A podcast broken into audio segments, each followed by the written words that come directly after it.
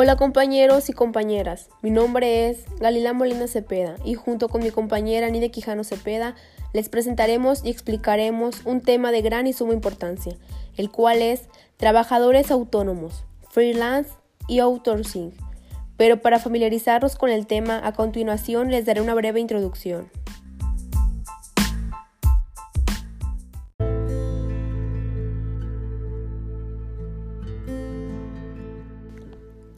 La autonomía laboral es un concepto relativamente nuevo dentro del mundo de los negocios.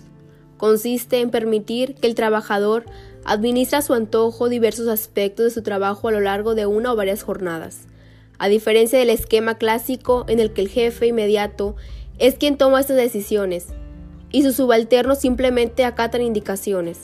El esquema tradicional se ha comenzado a orientar hacia la autonomía gracias a evidencias empíricas de sus beneficios. Por ejemplo, científicos de India aportaron evidencias de que las tres dimensiones de la autonomía laboral, a saber, autonomía en el método de trabajo, autonomía en la agente de trabajo y autonomía en los criterios de trabajo, contribuyen de manera positiva en generar creatividad en el entorno de trabajo.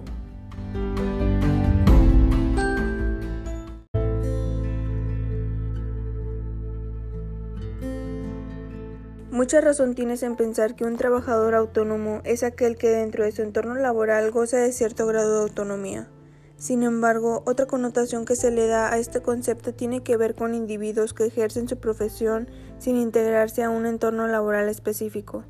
Este tipo de trabajo tiene un nombre particular que conocerás en las siguientes secciones.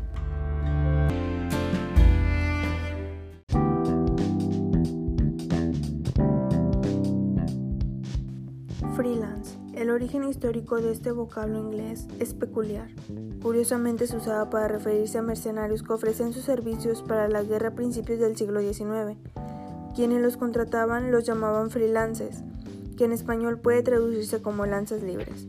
Aunque ahora en un contexto mucho más diverso que el de las actividades bélicas, tal como aquellos en el siglo XIX, en la actualidad ha ganado popularidad el trabajo independiente en muchas ramas, como profesionistas puedes ofrecer tus servicios al mejor postor, trabajando para este solo el tiempo necesario para entregar el resultado que se espera de ti, teniendo la posibilidad incluso de ofrecer tus servicios a varios interesados al mismo tiempo.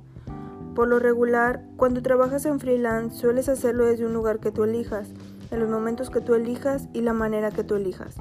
Basta con que acuerdes fechas, alcances y otros detalles con el contratante pero para ambas partes está claro que no serás un empleado de la empresa, sino alguien que presta sus servicios de manera externa.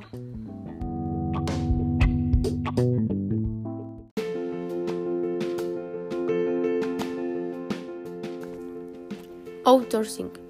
Se dice que en un particular empresa usa servicios de outsourcing cuando, en lugar de contratar personal, recurre a otra compañía para que lleve a una o varias de las labores internas relacionadas con sus operaciones.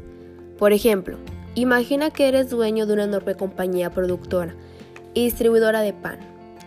Puede que te interese concentrar a tu equipo central, es decir, directivos, gerentes, etc., en cosas como mejorar la productividad, optimizar las rutas de distribución, minimizar gastos de fabricación, etc. Por otro lado, temas como resolver conflictos entre el personal de limpieza, de las oficinas corporativas o atender las demandas del sindicato de trabajadores de mantenimiento de los equipos industriales. Pueden consumir muchísimo tiempo sin tener un impacto directo en los objetivos que te has marcado como empresario. Por razones como esta, podría resultar muy provechoso recurrir a una, una empresa que ofrezca servicios de limpieza de oficinas corporativas y a otra que ofrezca servicios de mantenimiento equipo industrial de fabricación de pan. De esta manera tu compañía puede deslindarse de muchas responsabilidades como la gestión de nómina, resolución de conflictos entre el personal, supervisión de las actividades, contratación, capacitación, etc. El outsourcing inició en la era moderna.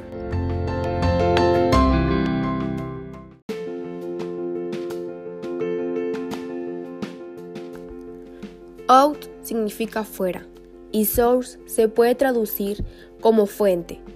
Al hacer la composición, puedes construir la palabra outsource cuya traducción sería fuente externa, y aplicándola como verbo al funcionamiento de una empresa, podrías decir outsource the cleaning service, cuya traducción sería recurrir a una fuente externa para los servicios de limpieza.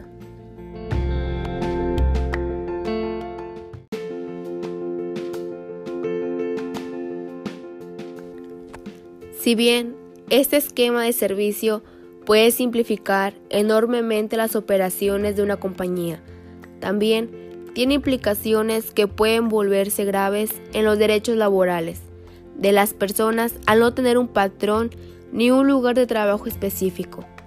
Muchas de las empresas que ofrecen servicios en esta modalidad explotan huecos legales que dejan a los trabajadores muchas veces en estado de indefensión, vulnerando gravemente sus derechos laborales.